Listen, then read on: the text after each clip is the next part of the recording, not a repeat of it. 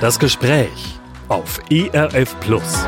Tut einfach gut. Zu ERF Plus das Gespräch begrüßt Sie Stefan Steinsäfer. Herzlich willkommen. In dieser Ausgabe unserer Talksendung werfen wir einen Blick voraus auf den 3. Oktober. Das ist bekanntlich der Tag der deutschen Einheit seit 1991, ein Feiertag in Deutschland. Und an diesem Tag wird es auch dieses Jahr bundesweit zahlreiche Veranstaltungen geben. Die, über die wir hier und jetzt reden wollen, sind aber nicht von staatlicher Seite organisiert, sondern von einer privaten Initiative. 3. Oktober, Deutschland singt und klingt, lautet ihr Motto und der Leiter dieser Initiative ist heute zu Gast bei mir im Studio. Bernd Oettinghaus heißt er. Auch Ihnen ein herzliches Willkommen. Hallo. Hallo. Ja, Herr Oettinghaus, Sie sind nicht nur Leiter dieses Projekts, sondern auch Initiator der ersten Stunde, könnte man sagen. Vielleicht können Sie uns mal mit hineinnehmen, wie das angefangen hat mit Ihrer Initiative. 3. Oktober, Deutschland singt und klingt. Ja, sehr gerne. Wir haben wahrgenommen, wie viele andere auch, dass wir mit diesem Feiertag wenig anfangen können, dass der Feiertag ja etwas rumpelig war. Man, man weiß nicht, wie man ihn begehen soll, weil es keine Tradition gab oder gibt. Mhm. Und wir haben gedacht, Mann, warum nicht da etwas entgegensetzen und zu schauen, was würde uns Deutschen gemeinsam gut tun, an diesem Tag zu tun. Und ähm, wir sind auf diesen Gedanken gekommen, dass das gemeinsame Feiern durch Singen etwas ist, was durchaus auch in unserer deutschen Tradition ähm, gut verortet ist und wo viele Menschen aus den unterschiedlichsten Generationen mit hineingenommen werden könnten. Und uns war auch klar, dass wir eine Aktion ins Leben rufen wollen, die für alle offen ist, auch für unterschiedliche Kulturen. Und auch das Singen ist in vielen Kulturen etwas, was gemeinsam ist. Und so haben wir angefangen zu sagen, wir gehen ganz in die Mitte der Stadt oder in des Dorfes auf dem Marktplatz und singen dort gemeinsam mit den anderen. Also kein Konzert, sondern wir laden alle ein, gemeinsam zu singen und dafür haben wir uns ähm, ja zehn Lieder ausgesucht beim ersten Mal und haben aus unterschiedlichen Genres die Lieder zusammengestellt, um allen irgendwo einen Andockpunkt zu bieten mhm. und dann eben ähm, gemeinsam zu singen. Und wir haben uns immer vorgestellt, wir wollen, dass mindestens die Hälfte der Lieder in den Schulen schon irgendwann mal im Musikunterricht vorkam, so dass es wirklich ein Schatz, der gemeinsam ist, auch dann dort gemeinsam gesungen werden mhm. kann. Und natürlich auch die ein oder anderen neuen populären Lieder. Auf die Lieder komme ich gleich noch zu sprechen. Ich möchte zunächst mal einhaken bei dem Stichwort Wir. Also war es ein wirkliches Wir? Also wer war da alles mit dabei? Wer war sozusagen der harte Kern, der sich das ausgedacht hat? Oder waren das ja, Sie und Ihre Frau? Oder wer war das? Sehr schön. Nein, nein. Äh, das ist entstanden aus einer Perspektive, die wir am runden Tisch Gebet der Lausanne Bewegung entdeckt haben. Ja, wir haben wahrgenommen, dass eben unsere Identität an der Stelle auch im Land sehr davon geprägt ist, dass wir immer kritisieren und immer rumjammern. Mhm. Und äh, eigentlich ist es ein geniales Geschenk, was wir da 1989 und 90 äh, bekommen haben. Einzigartig, weil so etwas gab es in der Historie noch nicht, dass es eben eine friedliche Revolution gab, die so gravierende Veränderungen nach sich gezogen hat und ein geteiltes Land wieder eins gemacht hat. Ähm, und diesen Schatz ja gebührlich zu feiern, indem man äh, den Dank nach vorne stellt dafür und nicht nur sieht, was alles noch nicht oder was nicht gut gelaufen ist, was es natürlich auch gibt. Und wir dachten, dass diese Dankbarkeit dem Jammern, was man sonst uns Deutschen ja gerne nachsagt, dass wir das besonders gerne tun und das ist ja auch so, äh, dass wir dem etwas ganz Positives entgegensetzen mhm. und auf dieser positiven Folie dann auch andere Menschen einladen, mitzudanken und mitzufeiern und mit ein Zeichen der Hoffnung zu setzen. Mhm. Und deshalb haben wir auch sehr früh äh, gesagt, das soll in keinem Fall eine kirchliche Veranstaltung werden, sondern eine, die alle Menschen einlädt und wo alle Menschen gerne dazukommen.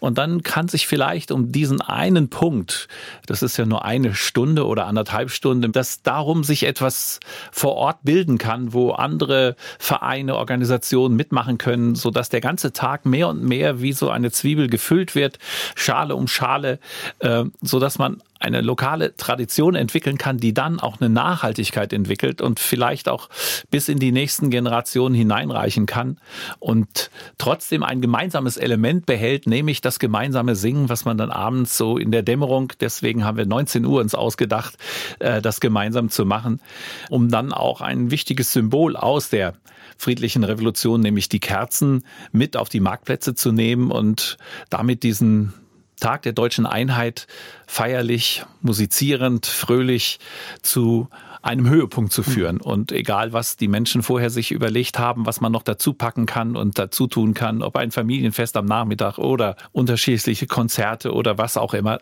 Ja, da wollten wir einen, einen Aufhänger für geben oder ein, eine Drehscheibe, um die sich herum dann vieles andere oh, finden, einfinden kann. Also das Ganze war von vornherein nicht so als Eintagsfliege sozusagen gedacht, sondern Sie sagten Stichwort Tradition, etwas, man fängt etwas an und wenn es gut geht, äh, ja, ähnlich wie das Weihnachtsfest, was alle Jahre wiederkommt und dieser mhm. Feiertag kommt ja auch alle Jahre wieder, ähm, weiß man dann schon, wie man dieses Fest begehen kann.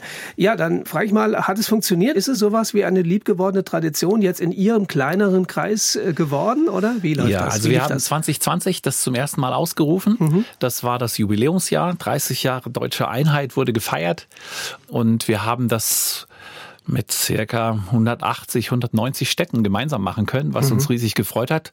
Blöderweise war das auch das Jahr der Pandemie. Ja, genau. Und Ging das überhaupt in diesem Jahr? Genau, sich zwischendrin hatten wir uns das auch überlegt, wir ja. müssen das eigentlich erst alles begraben. Mhm. Aber wir haben dann Wege gefunden, wie man eben, so wie man das damals gemacht hat, mit Abstand auf dem Marktplatz sich aufgestellt ja. und hat. Und es war draußen, eben nicht in geschlossenen Räumen, die waren genau. ja immer besonders gefährdet. Und trotzdem mussten wir noch Masken anziehen und man musste eine, eine Begrenzung Verbindung für den Marktplatz einrichten, durch die man nur durch eine bestimmte Schleuse kam, mhm. wo man dann nachweisen musste, dass man eben jetzt kein Corona hat. Äh, also es war sehr mühsam für die Veranstaltenden, Chöre und Gemeinden und äh, Vereine, die mitgemacht haben. Aber immerhin, so viele haben mitgemacht und das hat uns motiviert, dass man über diese schwere Hürde hinaus trotzdem bereit war, äh, diesen Tag mit etwas Neuem zu füllen. Mhm. Und das hat sich dann in den beiden Jahren danach danach allerdings sehr mühsam, weil die Pandemie ja auch äh, keine große Erleichterung gegeben hat, ähm, hat sich auf diesem Niveau etwas weiterentwickeln können. Und im letzten Jahr war es dann zum ersten Mal ein bisschen freier. Man konnte ohne Maske singen und man hatte dann auch äh, sicher nochmal die Möglichkeit, mit mehr Leuten auf den Marktplatz zu kommen als das vorher. Das war ja alles limitiert und das war dann im letzten Jahr zum ersten Mal nicht mehr so reglementiert und es ging ein bisschen aufwärts und wir hoffen natürlich, dass das dieses Jahr ohne Pandemie Pandemie im Rücken äh, noch mehr Menschen gibt, die auf die Marktplätze kommen, um mhm. gemeinsam zu singen. Und wir haben jetzt schon über 274 Anmeldungen. Das macht uns Mut und freut uns natürlich riesig. Ähm, wir sind gespannt, wie viele es sind. Unsere Liederhefte zum Beispiel sind schon seit drei, zwei Wochen ausverkauft. Äh, ausverkauft, wir haben sie eh verschenkt, aber sind nicht mehr vorhanden. Ja, nicht mehr als gedrucktes Exemplar. Als ja. gedrucktes mhm. Exemplar, genau. Das heißt, wir haben 20.000 Sänger im ganzen Land und Sängerinnen, die jetzt überall am Üben sind für diesen Tag. Und auch das ist eine wunderbare Vorstellung, mhm. dass sich so viele Menschen auf den Weg machen werden, ihren Beitrag dazu zu leisten, diesen Tag zu feiern. Mhm. Und das äh, tut gut, dass wirklich aus etwas einer guten Idee, die am Anfang mit solchen Hindernissen zu kämpfen hatte, doch etwas geworden ist. Und da sind wir den Menschen, die mitmachen, sehr, sehr dankbar äh, und freuen uns über jeden Chor, über jeden Musikensemble, über jeden Posaunenchor, über jeden Spielmannzug und jede Kirchengemeinde, jeder Verein, der mitmacht. Ähm, danke dafür. Mhm. Also da sind Sie schon zu dem Stichwort gekommen, was eines der zentralen Stichwörter inhaltlich äh, Ihrer Aktion ist, nämlich eben der Dank. Äh, ja, da komme ich nochmal auf die Corona-Pandemie, also äh, das Jahr zurück, wo, wo Sie angefangen haben. Da ist einem doch der Dank eigentlich so erstmal ein bisschen im Hals stecken geblieben, oder? War das trotzdem möglich, Danke zu sagen aus ganzem Herzen? hängt von den Leuten ab, die singen. Mhm. Aber äh, die Berichte, die wir gehört haben, äh, wir haben halt natürlich auch solche Lieder gewählt, die dieser Dankbarkeit natürlich auch ähm, einen Raum gegeben haben. Äh, jetzt bin ich ja hier im ERF, also wir haben nun Danket alle Gott ja. als Choral gehabt. Und wenn man das singt mit Kerzen in der Hand, ähm, dann ja, ist Dankbarkeit fast ein, ein Gefühl, was man gar nicht verhindern kann. Äh, und wir waren ja auch nicht dankbar jetzt, weil die Pandemie da war. Dafür hätte man jetzt nicht dankbar sein können. Aber wir waren dankbar, dass wir das gemeinsam Ost und West vereint äh, bewerkstelligen konnten und an die ganze äh, Herausforderung herangehen können. Und es ist ja damals auch nicht nur Deutschland in seiner Teilung aufgebrochen worden, sondern ganz Europa. Und wir haben seitdem keinen eisernen Vorhang mehr durch ganz Europa. Also die Dankbarkeit beschließt ja noch nicht mal nur unsere Nation ein, sondern auch all die Nationen um uns herum. Mhm. Ähm, von daher ähm, auch mit anderen gemeinsam zu feiern, mit Polen äh, und jetzt im letzten Jahr mit Ukrainern und so sogar mit Russen und das gemeinsam zu tun, hat dann auch an vielen Stellen dieses Zeichen der Kerzen aus der friedlichen Revolution nochmal verstärkt. Denn damals waren es mutige Christen, die mit diesen Kerzen sich vor die Stasi gestellt haben, vor die Gebäude der Stasi und gerufen haben, keine Gewalt, mhm. um den Demonstranten einfach die Freude zu nehmen, jetzt Steine auf dieses Gebäude zu schmeißen, was natürlich dann wiederum der Polizei damals die Handhabe gegeben hätte, jetzt gegen die Demonstranten vorzugehen. Und diese Kerzen und keine Gewalt und das auch angesichts des Krieges in der Ukraine im letzten Jahr auch zu thematisieren. Wir haben dann auch dieses hebräische Lied Hevenu Shalom Alachem auch auf Ukrainisch und auf Russisch gesungen auf vielen Bühnen. Mhm. Und das war schon ein starkes Zeichen, wenn ein Ehepaar, was aus einer Ukrainerin und einem Russen bestand, so wie bei uns in Frankfurt, dann zuerst mit uns in Ukrainisch und dann mit uns in Russisch äh, dieses Lied gesungen hat. Ähm, und diese Bitte um Frieden am Ende des Tages, das, wozu wir wir eigentlich alle so den Drang haben, aber dann doch merken, dass die Realität was anderes auch äh, zu bieten hat und wir immer in diesem Zwiespalt sind. Es kommt eben nicht von alleine und deswegen auch unser Wunsch, diesen Feiertag zu feiern. Wenn wir ihn nicht mehr feiern, wird es auch weniger wert sein, was wir an Demokratie und Freiheit haben, mhm. wenn wir nicht in der Lage sind, es zu feiern ähm, und das auch der nächsten Generation mitzugeben. Da haben Menschen damals ja wirklich auch ihr Leben riskiert und wir nehmen das heute einfach so als selbstverständlich mhm. hin. So ein Feiertag kann helfen, innezuhalten, genau das anders zu sehen und auch für die Zukunft dann vielleicht zu sagen, Mensch, die Generation vor uns hat das erkämpft. Wir stehen heute gemeinsam hier auf dem Marktplatz, um ein Zeichen zu setzen, auch für die Zukunft. Mhm. Wir stehen zusammen und wollen zusammenbleiben und dieses Land gemeinsam aufbauen und weiterbauen, diese Demokratie fördern und stärken und eben nicht in die Falle zu dappen der polarisierenden Kräfte in unserem Land, die uns gegeneinander aufwiegen mhm. wollen, sondern hier im Zusammenstehen und im Zusammengehen auch eine klare Botschaft zu haben. Mhm. Und ich glaube, dass das gerade auch für kirchliche Gruppen ein guter Grund sein kann, sich hier intensiv und auch aktiv zu engagieren. Und ich rufe dazu auf, sich zu überlegen, im nächsten Jahr da mitzumachen, auch wenn das für manche ein Pfarrer natürlich sein freier Tag ist, den er opfert und vielleicht auch für den Kirchenmusiker. Aber ich glaube, dass es das wert ist. Ich denke immer daran, dass meine Verwandten, die damals mit demonstriert haben, die haben mehr geopfert als nur ein Feiertag. Die hatten sich verabschiedet, äh, weil sie nicht wussten, ob sie nach Hause kommen nach der Demo, weil sie vielleicht im Gefängnis landen würden und dann erstmal für viele Wochen ähm, einfach der Familie nicht mehr zur Verfügung hm. stehen würden. Also ich denke einfach, wir merken mittlerweile auch, dass Freiheit und Frieden nicht mehr so ein Selbstding ist, was von alleine läuft, dass es gilt, was zu investieren. Und man könnte so einen Impuls setzen an diesem Tag. Und an diesem Tag ist eben auch, er ist halt unser Feiertag, unser symbolischer Einheitsfeiertag und damit ist er auch aufgeladen. Alles, was wir an dem Tag tun, hat mehr Bedeutung, als wenn wir das Gleiche an anderen Tagen täten. Mhm. Und deshalb können wir hier äh, Signale setzen und etwas in Bewegung bringen, was ich denke, was für jeden Ort ganz hilfreich ist, das auch live zu erleben, wenn auf dem Marktplatz das rappelvoll ist, weil alle Bürger da sind und wir gemeinsam singen. Mhm. Mit denen aus Eritrea, mit denen aus der Ukraine, mit denen aus der Türkei. Die sind dies Jahr unser Haupt Hauptfokus durch das Erdbebengebiet äh, oder durch die Folgen dieses Erdbebens in der Türkei, wo ja auch viele Menschen, die bei uns leben, Verwandte verloren haben. Wir haben gesagt, wir, wir, nehmen das in die Mitte und sorgen gleich am 3. Oktober dafür, dass es eben nicht vergessen wird und auch das Leid der Menschen nicht. Und deshalb haben wir eingeladen, wir singen eine Zeile auch auf Türkisch mhm. und machen das in Frankfurt sogar so, dass wir einen türkischen Chor gefunden haben, der am Anfang auch ein Lied vorträgt und mitsingt. Und die haben das zum Anlass genommen, dann auch Menschen einzuladen aus dem türkischen Erdbebengebiet, um mitzusingen. So, es entsteht auch durch so etwas dann äh, solche wunderbaren Ideen. Natürlich nicht überall, aber wir wollen diese Impulse zumindest setzen. Ja.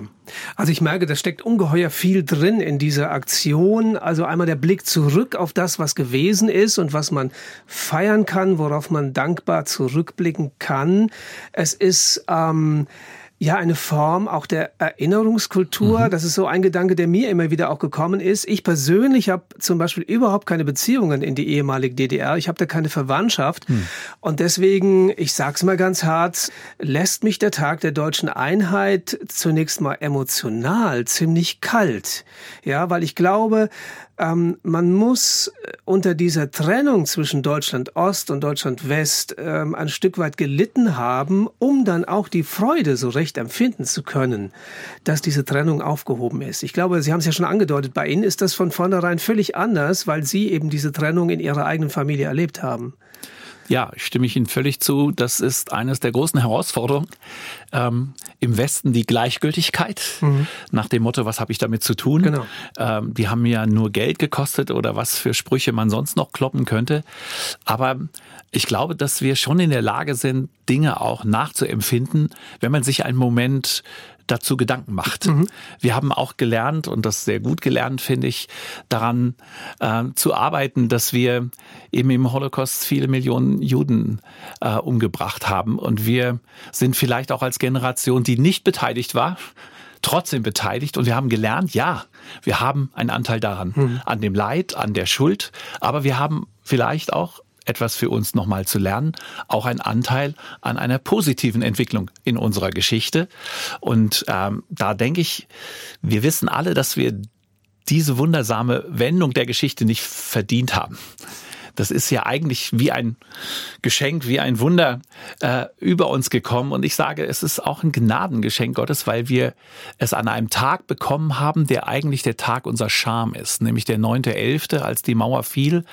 Und irgendwie muss es wichtig gewesen sein, dass das noch in dieser Nacht passierte, äh, damit diese beiden Dinge zusammenfallen. Und das gibt mir als Christ auch schon zu denken, dass offensichtlich eine solch gravierende geschichtliche Veränderung an dem Tag unserer Scham am 9.11., äh, dem Tag, wo wir an das Übelste denken, was wir als äh, Volk ähm, einem anderen Volk angetan haben. Und genau an dem Tag passiert etwas, was so einzigartig positiv ist, dass ich, wenn ich das beides zusammenbringe, nur sagen kann, das ist eigentlich ein wunderbares Bild für Gnade. Mhm. Wir haben etwas anvertraut bekommen und dadurch wird mir das Geschenk auch so wertvoll. Und ich denke, das kann man auch lernen, wenn man sich darüber Gedanken macht, das nachzuempfinden, dass diese Einheit etwas so Kostbares ist, dass es sich auch dafür lohnt, weiter einzusetzen und so einer Gefahr, wie das im Moment wieder ist, wenn man wahrnimmt, was da für ein Riss auch zwischen Ost und West wieder auf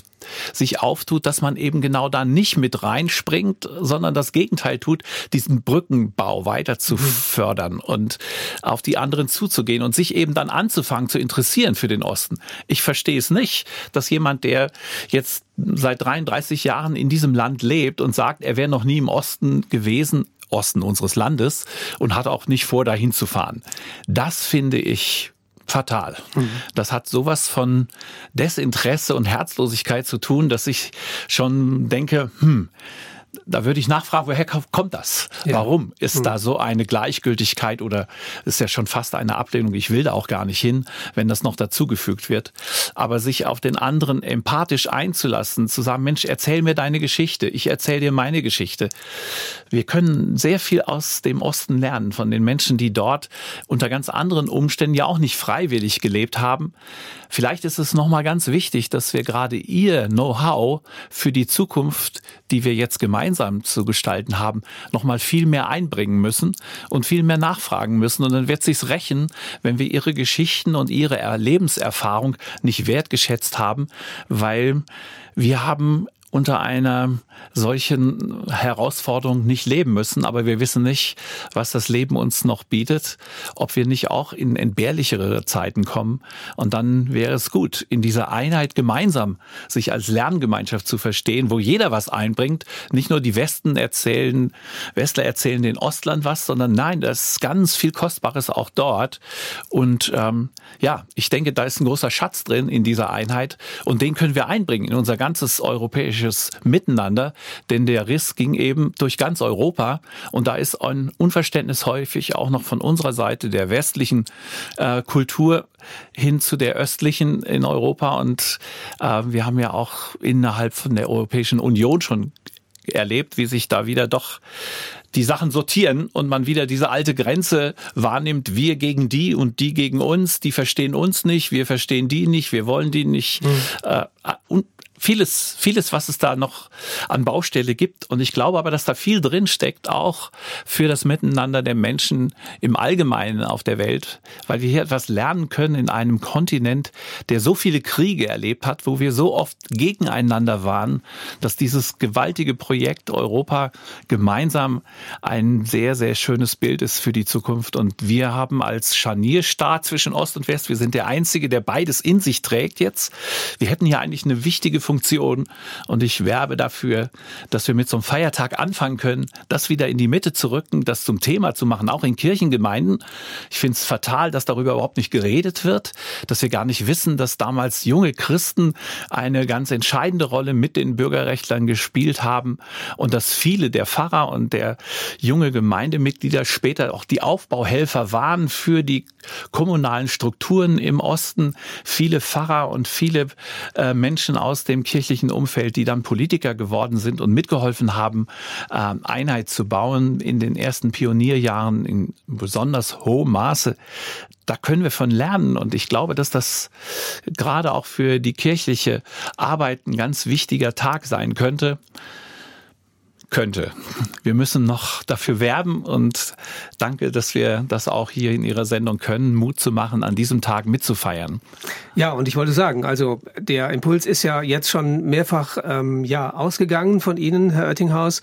Und äh, ja, wer sagt, äh, das ist jetzt leider zu spät für dieses Jahr, das Schöne ist ja an Feiertagen, sie kommen alle Jahre wieder. Das heißt, wenn es dieses Jahr nicht geklappt hat, sich mit der Kirche oder der Gemeinde oder dem Gemeindechor an dieser Aktion zu beteiligen, nächstes Jahr, so hoffe ich, wird es diese Aktion erneut geben geben und dann kann man ja beim nächsten Jahr mitmachen.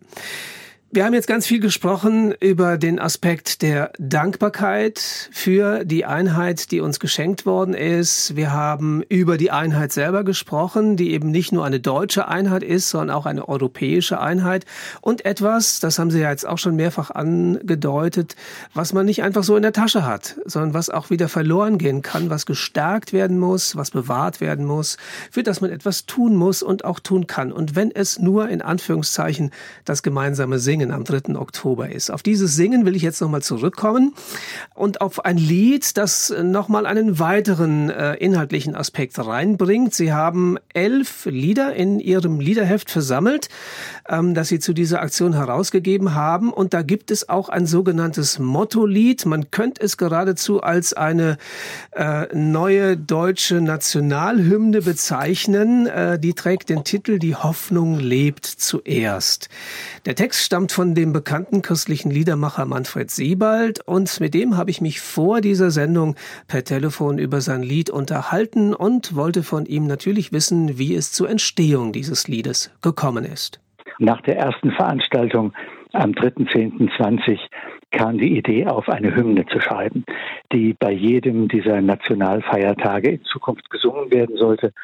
Und zusätzlich zu der deutschen Nationalhymne und der Europahymne gab es also dann eine äh, Hymne unserer kleinen Bewegung. Der Vorbereitungskreis hat sich dann verabredet, dass die Hymne äh, von Deutschland singt, das Ergebnis einer Zusammenarbeit sein sollte. Und dafür waren dann verschiedene Leute am Start. Ich selbst schrieb einen Text zu dem mein Freund Christian Schnarr die Melodie schrieb und zusammen mit äh, Jan Priemke dann arrangierte. Jeder kennt ja den Spruch, die Hoffnung stirbt zuletzt. Ja, genau. Ein halb pessimistischer, halb optimistischer Satz, wenn eigentlich nichts mehr läuft und nichts mehr geht. Und ich habe als zentralen Gedanken den Satz aus 1. Korinther 13 mir vorgenommen, also ein Brief, den Paulus an die Gemeinde in Korinth schrieb.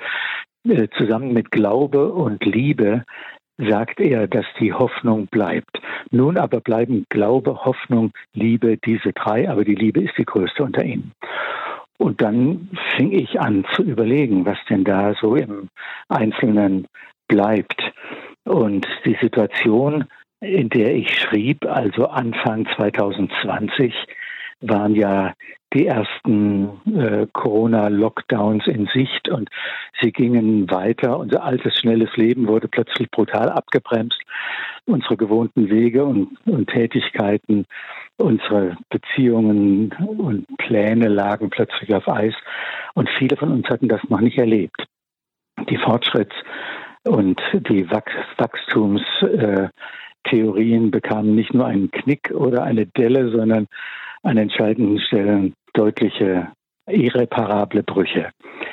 Dasselbe ist ja inzwischen wieder passiert. Durch den russischen Angriffskrieg hat die alte Gewissheit sich einfach verabschiedet, dass der Mensch tief im Herzen gut ist und gegebenenfalls nur etwas Gutes Zureden braucht und dass der Verstand alle Dinge regeln kann. Die Wirklichkeit, dass man mit diesen beiden Glaubenssätzen eben nicht sicher rechnen kann, weht uns plötzlich wie ein gnadenloser Wind ins Gesicht und einer gnadenlosen Welt ist meine Überzeugung, kann nur durch die Gnade Gottes geholfen werden. Ähm, wie ich das Ganze jetzt im Lied anpacke, das hat damit zu tun, dass unser Anliegen bei Deutschland singt von Anfang an gewesen ist, möglichst viele Menschen, Christen wie Nichtchristen, zum dankbaren Singen zu bewegen. Und deswegen habe ich das gewählt, was man also in meiner Fachsprache als Literaturwissenschaftler ein multivalentes Symbol nennt. Also ein, äh, eine Bildersprache, die bei Sängern und Hörern mehrere Bedeutungsmöglichkeiten offen lässt. Man hat mich zum Beispiel gefragt, was mit der Taube gemeint ist in mhm. diesem Lied. Ähm, da sage ich einfach mehrere Dinge. Offensichtlich ist natürlich das Sprichwort besser ein Spatz in der Hand als eine Taube auf dem Dach. Die, Tau die Hoffnung war nach menschlicher Weisheit unvernünftig. Und wir hatten sie trotzdem als einziges in der Hand. Die Taube, die in der Geschichte von der Sintflut von Noah mehrmals losgeschickt wird, um die Möglichkeit des Weiterlebens zu erkunden, ist eine weitere Bedeutung. Oder der Heilige Geist, der unsere Hoffnung begründet, so sagt Paulus im Römerbrief. Und deswegen ähm, hat man die Möglichkeit beim Singen dieses Liedes, sich mehrere Dinge vorzustellen und vielleicht über diese Verschiedenheit der Bedeutungen zur Dankbarkeit zu finden. Ich bin ja gewöhnlich ein Freund klarer Worte, aber manchmal ist auch zunächst so etwas wie barrierefreie Verkündigung angesagt. Und deswegen kommt der christliche Glaube in diesem Lied dann auch in allen möglichen anderen biblischen Anspielungen vor. Zum Beispiel die offenen Wolken, von denen ist im Psalm 78 der, die Rede. Oder der weite Himmel, Psalm 36, so weit der Himmel ist. Ich könnte jetzt dauernd weitermachen, um zu sagen, ich habe versucht, christliche Gedanken auf eine unaufdringliche Art in dieses Lied zu packen, damit Menschen zur Dankbarkeit angestiftet werden und für Christen den ersten Adressaten der Dankbarkeit, nämlich Gott, im Blick zu haben. Sie haben es ja eben schon angedeutet, in diesem Lied stecken ganz viele Facetten, ganz viele Aspekte drin. Im Vordergrund natürlich durch den Titel allein das Stichwort Hoffnung. Ich habe mir ähm, ein paar andere Zeilen rausnotiert. Da sprechen Sie von einem Traum. Ein Traum bringt uns zusammen, ein Traum von Einigkeit. Ähm, Sie haben ja gesagt, das Lied ist äh, zu 30 Jahren deutscher Einheit entstanden, wo man das einerseits gefeiert hat und andererseits aber auch immer wieder gemerkt hat, da gibt es immer noch sehr viele Brüche oder schon wieder ganz viele Brüche, vieles, was uns trennt. Ähm, wie schätzen Sie das denn aktuell ein? Sind wir diesem Traum von Einigkeit näher gekommen oder ähm, ist Ihr Eindruck eher, wir entfernen uns auseinander, sei es Ost und West, sei es unterschiedliche ähm, Gruppierungen äh, in Deutschland? Es ist tatsächlich meine tiefe Hoffnung, dass ich äh, irgendwann mal diese Einheit noch mehr erlebe, als ich sie bisher schon erlebe. Ja, meine eigene Geschichte mit der deutschen Trennung, die ist ganz tief verwurzelt in mir. Ich habe seit 1982 jedes Jahr irgendwann einmal eine Auftrittsgenehmigung, nannte man das, glaube ich, damals, in der DDR bekommen. Unterschrieben von Klaus Gysi, dem Staatssekretär für Kirchenfragen. Und das ging auf Kirchentage dorthin, das ging in einzelne Gemeinden und alles das ging jedes Mal einher mit furchtbaren Ängsten an den Grenzkontrollpunkten. Ich habe diese Augenblicke der Angst nicht vergessen, die damals immer wieder nach mir griff, wenn ich an der Grenze angehalten wurde und mein Gepäck durchsucht wurde und so weiter. Wir haben viele Menschen haben das ja erlebt. Und als das zu Ende da konnte ich gar nicht anders als jubeln. Und dieser Jubel, der steckt immer noch so tief in mir, dass ich äh, davon befeuert werde, in der Hoffnung, ja, es wird irgendwann, auch wenn es im Augenblick gar nicht danach aussieht, irgendwann mal dazu kommen, dass wir eine gegenseitige Verständigung haben, gegenseitige Wertschätzung haben, dass wir nicht nur die einzelnen äh, Wirtschaftsmodelle miteinander vergleichen, die damals BRD und DDR darstellten, sondern ich glaube, dass es irgendwann mal ein gemeinsames, dankbares Zurückblicken auf das, was inzwischen gewachsen ist, geben wird. Man mag mich dafür naiv halten, aber ich bleibe dabei. Letzte Frage an Sie. Sie sind, äh, das haben Sie ja erzählt, äh, dieser Initiative Deutschland singt und klingt offensichtlich eng verbunden. Was wünschen Sie dieser Initiative und warum sollte man am 3. Oktober unbedingt dabei sein? Also das Letzte kann ich unterstreichen, unbedingt dabei sein. Ich habe sie bis jetzt äh, dreimal mitgemacht. Einmal ähm, auf unserem kleinen Dorfplatz in unserem kleinen Mainzer Stadtteil Dreis und äh, der war knackevoll. Da haben wir miteinander gesungen und die Dämmerung fiel langsam und zum Schluss das Lied Der Mond ist aufgegangen war äh, einfach pure Gänsehaut für alle, die dabei waren. Das nächste Mal war dann in einem ähm, kleinen Park in unserem Stadtteil, wo wir äh, in Richtung eines Seniorenzentrums gesungen haben und dort hingen die Arme der Senioren auf den Fensterbänken und sie haben mitgesungen. Auch das war eine ganz, ganz rührende Angelegenheit. Und das letzte Mal habe ich tatsächlich hier in Korsika, wo ich mich im Augenblick aufhalte, ähm, mit Urlaubern zusammengesungen, deutschen Urlaubern, die auch hier weit weg von der zu feiernden Nation äh, eine Art von Dankbarkeitsparty gefeiert haben. Ähm, ich finde, es ist eine tolle Möglichkeit, die Dankbarkeit, die man spürt und auch die, die man sich erst noch selbst aneignen will und bei anderen spürt, dass man die miteinander durch gemeinsames Singen feiert.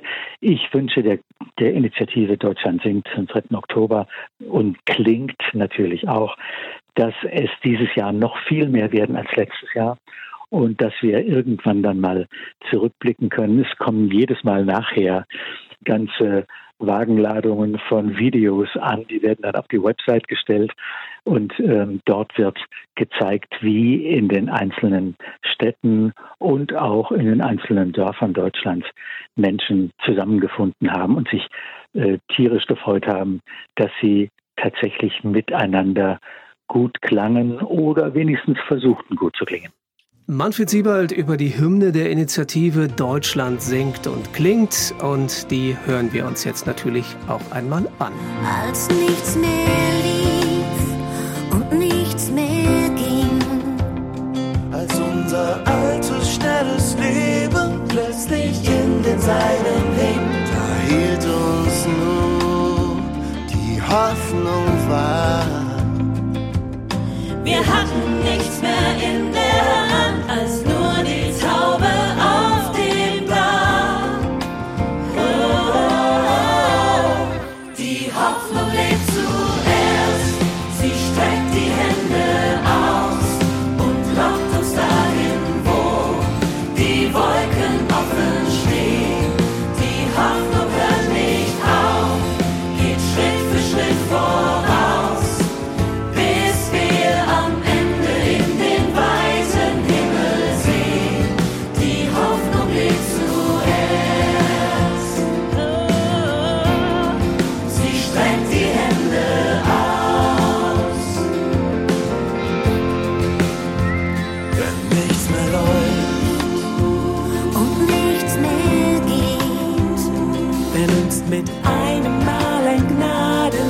böse Wind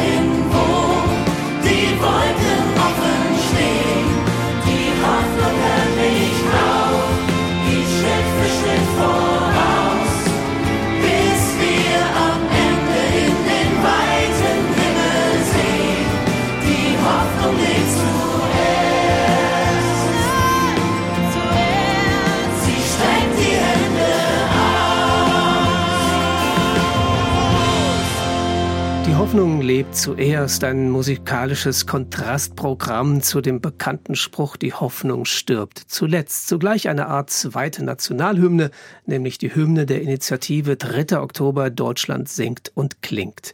Über diese Initiative reden wir hier und jetzt in ERF Plus das Gespräch. Ich bin Stefan Steinserfer und zu Gast bei mir im Studio ist Bernd Oettinghaus, der Initiator und Leiter von Deutschland singt und klingt. Ja, Herr Oettinghaus, ähm, nach der Dankbarkeit und der Einheit ist die Hoffnung äh, sozusagen ein weiteres großes Stichwort, das Sie über diesen Feiertag gestellt haben. Ähm, ist es das, was Ihrem Eindruck nach den Deutschen gegenwärtig am meisten fehlt, die Hoffnung, oder weshalb ist Ihnen das so wichtig? Ich würde jetzt von den dreien Sachen schon gar nicht sagen, dass das das meiste ist, sondern das ist das, was nach vorne weist, das, was nach vorne orientiert und Mhm. Ja, was statt nur uns nach in die hinten zu blicken in die Vergangenheit. Genau. Ja. Hm? Aber Hoffnung braucht immer auch ähm, ein Reservoir, von dem es Energie nimmt. Und ich denke, da ist die Dankbarkeit und ich denke auch die Dankbarkeit für die, die aus kirchlichem Hintergrund kommen, die Dankbarkeit an Gott, eine ganz wichtige Ressource, die der Hoffnung eine andere Begründung gibt als nur, es wird schon alles wieder gut. Das ist natürlich eine billige Geschichte, aber es gibt eine Grundlage, dass damals eben auch Menschen an einem hoffnungslosen Punkt waren und trotzdem hat sie etwas getrieben und zur Handlung getrieben. Zum Widerstand, zum Bekenntnis. Sie haben die Kerzen genommen, sie haben ihre Gebete genommen und haben darauf vertraut, dass mit dieser gemeinsamen Aktion, mit diesem gemeinsamen Stehen, nach draußen gehen, der Diktatur sich entgegenstellen, etwas verändert und haben in diese Veränderung investiert. Und ich glaube, dass das auch eine richtige Hoffnungsperspektive für uns wirklich auch notwendigerweise sein kann, weil wenn wir nicht in die in das Miteinander handeln kommen, wenn jeder sich nur in sein Privates zurückzieht, dann können wir da noch so viel Hoffnung haben, es wird schon irgendwie gut. Und dann bezieht sich meistens die Hoffnung ja auch darauf, ich hoffe, dass ich durchkomme. Aber man investiert nicht in das Gemeinsame. Ja. Und in das Gemeinsame ist man dann eher fast in, oder kommt man in eine Haltung herein, die bereit ist zu sagen, auch wenn ich es nicht schaffe, hoffe ich doch, dass ich einen Beitrag dazu leisten kann, dass wir es gemeinsam schaffen. Also dieser Hinweis für eine Hoffnung, die eben zuerst lebt und sich investiert, das wäre schon ein wichtiger Punkt. Und da hätte zumindest meiner Meinung nach wieder die Kirchen einen großen Anlass, sich dazu mit an die Front zu stellen und zu sagen, ja, da stehen wir zuerst mit für ein, weil wir ja nochmal eine andere Ressource haben, auf die wir zurückgreifen können.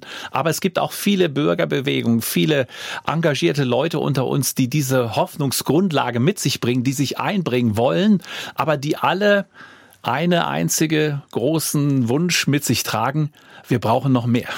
Wir sind zu wenige, die anpacken. Das kann jeder auf seiner Arbeit erleben.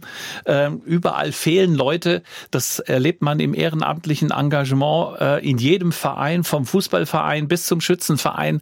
Das erlebt man auch in der Kirche. Wir sind alle in einem Boot. Und es liegt ja nicht daran, dass wir weniger geworden wären. So nach dem Motto, äh, wir schrumpfen halt als Population und deswegen können wir alle nicht mehr so viel mitarbeiten, sondern es liegt daran, dass sich immer mehr Menschen zurückziehen. Und deshalb ist für mich Hoffnung etwas sehr Aktives ähm, und eine innere Hoffnung, die nach vorne denkt, die will etwas verändern, die hat eine Perspektive, dass das auch möglich ist.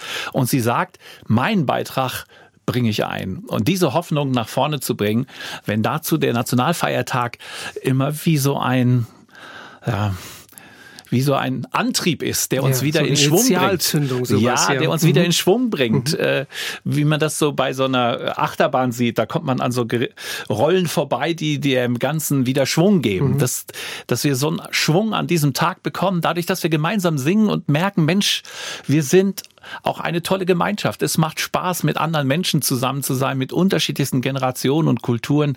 Es macht Spaß, auch mal anders zu singen. Und wir haben dieses Lied We Shall Overcome aus der Bürgerbewegung dabei. Ähm, Und das singen wir in unterschiedlichen Sprachen.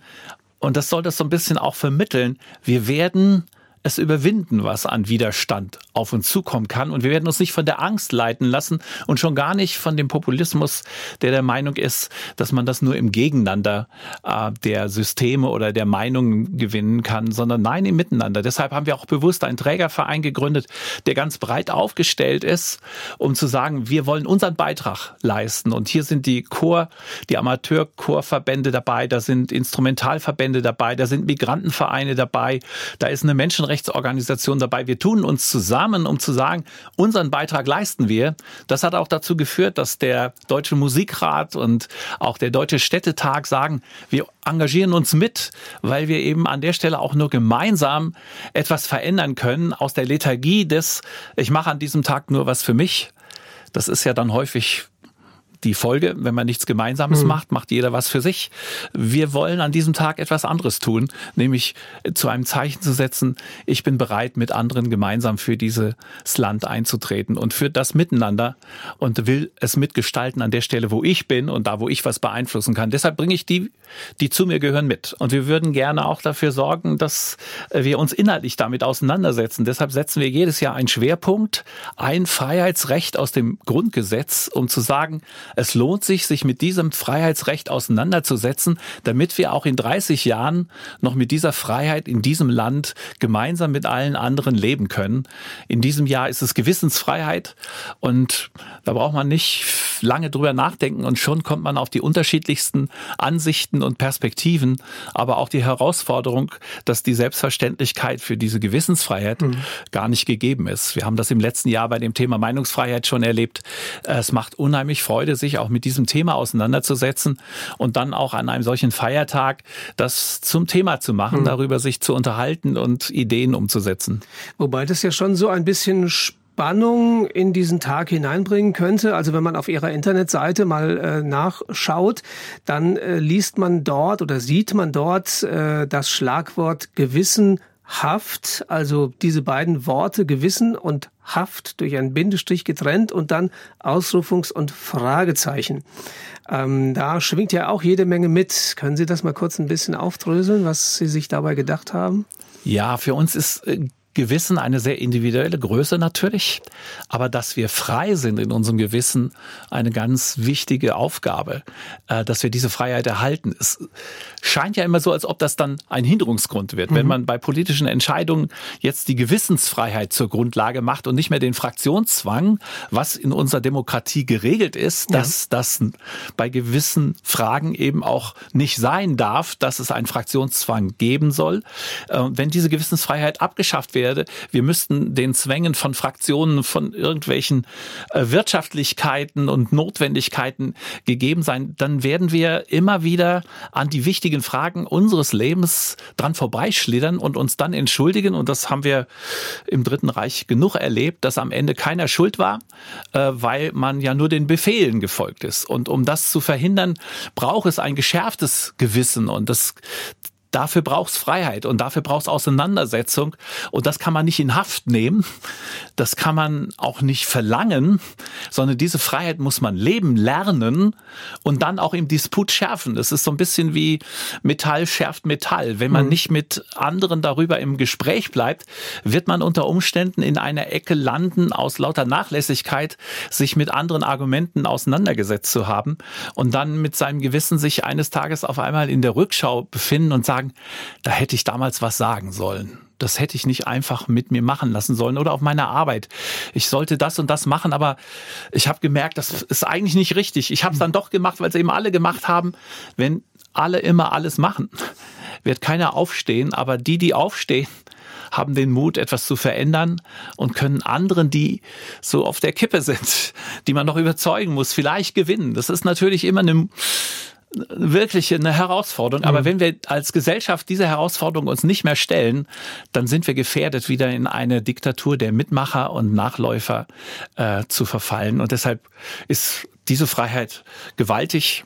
Ähm, wenn ich in einem Beruf bin, in dem ich nach meinem Gewissen nicht mehr handeln darf, sondern machen muss, was man mir sagt, dann ähm, ja, dann kommen wir vielleicht in Gewissensnöte, die uns im Nachgang dann schwere, schwere Zeiten ähm, geben, so wie mhm. das vielen ähm, Soldaten nach dem Zweiten Weltkrieg ging, wie es vielleicht heute auch vielen Soldaten gehen wird, ähm, die an unterschiedlichsten Einsatzorten beschäftigt sind, aber auch Polizisten und Menschen im Gesundheitswesen, ähm, Menschen, die Entscheidungen treffen müssen, wo es um mehr geht als nur, ob ich es bequem habe oder nicht. Mhm. Ich sagte es ja schon, ganz viele, ganz unterschiedliche Aspekte sind stecken drin in dieser Initiative, in dieser Aktion. 3. Oktober, Deutschland singt und klingt und über allem steht das Gemeinsame. Ja, also, dass man nicht alleine zu Hause bleibt, sondern dass man gemeinsam mit anderen etwas macht. Ja, und vor allen Dingen auch mit Menschen etwas macht, mit denen man vielleicht sonst normalerweise nichts zu tun hätte. Mhm. Das ist ja auch so vielleicht ein bisschen ein weiteres Ziel von dieser ganzen Aktion.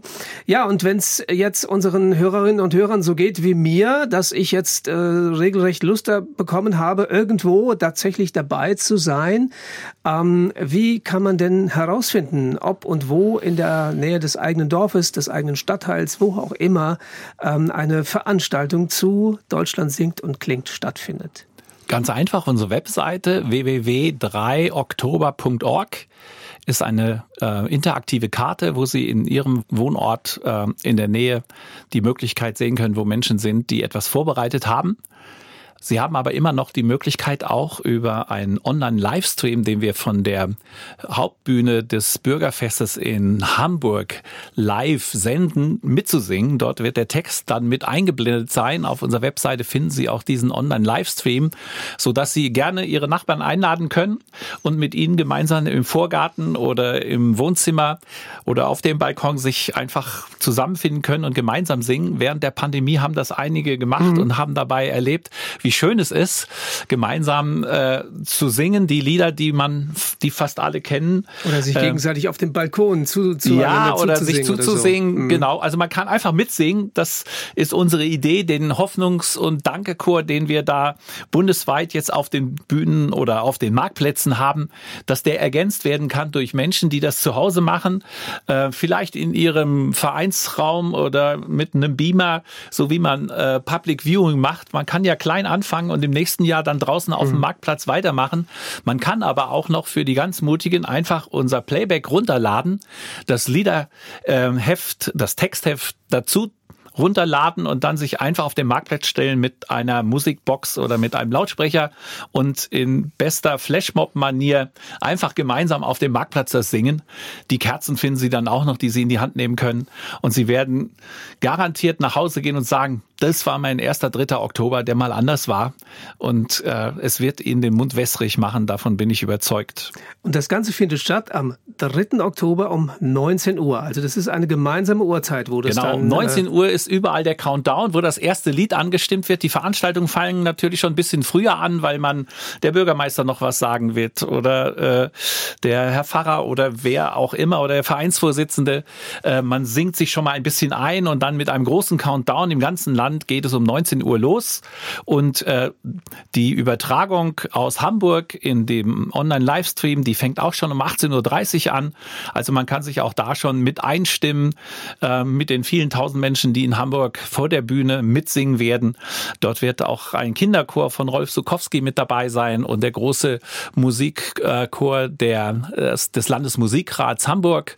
Die haben auch eine Band zusammengestellt und dort wird gemeinsam äh, gesungen und wir dürfen uns einstimmen mit 270 Orte und man kann von zu Hause mitsingen. Ähm, das minimal kann man auf jeden Fall machen. Und das Schönste ist, wenn man nicht alleine singt. Mhm. Sich einfach jemanden einladen, sich ein Bier hinstellen und Salzstangen für äh, zwischendrin sich zu stärken. Und sie werden bestimmt gemeinsam Spaß haben mit uns allen, die wir auf den Marktplätzen singen. Wann würden Sie sagen, ist Deutschland singt und klingt für Sie ein Erfolg? Gibt's da, haben Sie gewisse Ziele, die Sie damit erreichen wollen? Kann man das überhaupt messen oder ähm, Ja, wir sind jetzt schon dankbar für den Erfolg in Anführungsstrichen, den wir haben, dass schon so viele mitmachen. Wenn man auf der Webseite sieht, wer uns alles unterstützt, äh, wer alles die Information weitergibt, wer mit einlädt. Die Herausforderung ist natürlich noch, die Menschen vor Ort zu gewinnen. Ähm, schön, so wie Sie das jetzt auch sagen, wenn man drüber redet, die Aktion gut finden, kann man ganz schnell. Aber es ist wie all, bei allem Guten, man muss es dann auch irgendwie tun wollen. Und da hört es dann schnell auf. Wer macht sich die Mühe? Wer fängt an? Welcher Verein sagt, ich nehme dieses Jahr die Fahne in der Hand und welcher Verein macht es im nächsten Jahr? Wie entwickelt man es weiter? Da können schöne Synergien vor Ort entstehen und es gibt tolle Orte wie Wuppertal, Weimar, die das schon viele Jahre machen und wo sich auch schon so ein ganzes Komitee gebildet hat, die jedes Jahr schon wieder anfangen, die mittlerweile schon eigene Webseiten haben. Also da kann was Schönes entstehen und ich finde es auch was Fantastisches, wenn man mal der Anfang sein darf von etwas. Das heißt, Sie, liebe Hörer, Sie können in Ihrem Ort der Erste sein, der das auf den Weg bringt. Sie können vielleicht eine Tradition begründen in Ihrem Ort, nicht damit Sie in die Annalen kommen, aber was für eine schöne Lebensbefriedigung ist das, wenn ich etwas auf den Weg gebracht habe mit meinem Verein, mit meiner Gemeinde, mit meinem Chor, mit meinem Musikensemble und ich kann dann nachher zurückschauen und sagen, Mensch, seitdem singen wir auch in unserem Ort und hören mit zu dem großen Dank- und Hoffnungschor, der erklingt in diesem Land. Ähm, ja, das macht auch Spaß, auch wenn es Arbeit und Mühe ist, aber ich glaube, das muss man vielleicht heute immer wieder auch sagen. Engagement, ehrenamtliches Engagement äh, ist natürlich Mühe und ist nicht bequem und man muss dicke Bretter bohren und Leute überzeugen und ist geschafft. Aber es ist auch eine derartige Sinnfindung fürs Leben, dass ich Mut mache, das zu entdecken und es am schönsten, wenn man es gar nicht alleine erst anfängt, die Initiative zu ergreifen, sondern mit Freunden, mit dem eigenen Verein, mit dem eigenen Chor, mit der eigenen Kirchengemeinde, mit dem eigenen Sportverein. Bei uns machen sogar die Spielmannszüge vom Deutschen Turnerbund mit. Also auch ein Sportverein kann anfangen mitzugestalten, den 3. Oktober mit unterschiedlichsten ähm, Tagen der offenen Tür oder was auch immer oder Performance, die er auf dem Marktplatz an dem Tag mit einbringt. Jeder hat etwas und ich stelle mir das so vor, oder wir stellen uns das vor, wenn das so weitergeht und jeder anfängt zu entdecken, was er Gutes hat, was er auch an einem solchen Tag präsentieren kann. Schulen, die etwas von ihrer Projektwoche präsentieren, wo sie sich mit einer solchen Gewissensfreiheit oder mit einer Freiheit, die wir dann im nächsten Jahr ausloben werden, sich mit diesen Themen auseinandergesetzt hat und das dann präsentiert. Ähm, der Feiertag kann etwas werden, wo wir uns alle drauf freuen, statt dass wir alle nur denken, naja, ach ja, ist ja Feiertag, oh, da könnte ich mal wieder eine Städtetour machen. Bernd Oettinghaus, der Leiter der Initiative 3. Oktober Deutschland singt und klingt. Ich danke Ihnen sehr für die Auskünfte zu dieser Initiative, für Ihr Engagement, die Begeisterung, die ja nahezu ungebremst bei mir ankommt. Und ich wünsche Ihnen, dass noch ganz viele Leute sich ansprechen lassen und tatsächlich ähm, mitmachen und sagen, wenn es dieses Jahr nicht klappt, nächstes Jahr ganz bestimmt. Vielen herzlichen Dank und auch Ihnen dann einen schönen und ja, wirklich bewegenden 3. Oktober. Vielen Dank. Herzlichen Dank und Ihnen auch. Mein Name ist Stefan Steinsäfer. Ich bedanke mich bei Ihnen zu Hause fürs Zuhören und ich hoffe, Sie sind dabei am 3. Oktober in der einen oder anderen Art und Weise und erleben, ja, das Wunder und das Geschenk der Einheit auf eine ganz neue und intensive Art und Weise. In diesem Sinne, Gott mit Ihnen. Das war ERF Plus, das Gespräch. Weitere Informationen sowie den Download zu dieser Sendung finden Sie in unserer Audiothek unter erfplus.de. ERF Plus.